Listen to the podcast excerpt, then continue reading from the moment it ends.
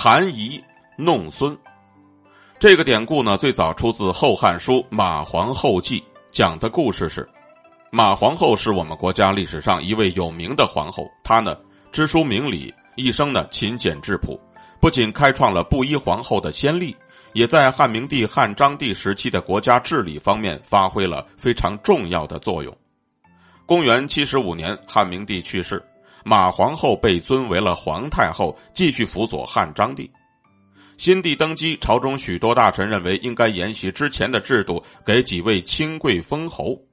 汉章帝呢，也希望给他的几位舅舅封侯，但是深明大义的马皇后却对此坚决反对。马皇后也坚信，过度分封诸侯呢，名义上是对皇亲国戚的奖赏，实际上劳民伤财，削弱了皇帝治理天下的权利。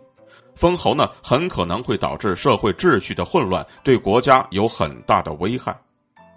汉章帝并不理解皇太后的苦心，又请求说：汉朝刚刚建立时，对皇后、太后的亲族封赏侯爵，便如同是皇子封王一般，那是再自然不过的事情了。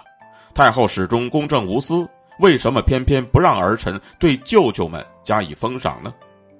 更何况，舅舅们或年老或体弱，如果不及时的恩赐，必定会留下不可弥补的遗憾呐。马皇后呢，就解释说道：“我马氏家族对国家并没有太大的功劳，况且人们之所以想封侯，无非是想光宗耀祖，荫及子孙罢了。现如今，外戚在祭祀的时候所用的，无不是四方所贡献的珍品。”日常的衣食住行也有皇家府库的支持，难道这些还不够吗？非要得到一块封地才会满足吗？此时国家正值困难时期，封赏侯爵不仅会引起百姓不满，也会让国家雪上加霜，动摇我大汉的根本。对于这件事情，我已经深思熟虑，不会再改变了。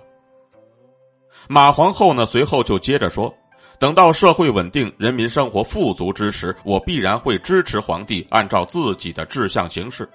到了那个时候，我也会含饴弄孙，颐养天年，不会再过问朝政了。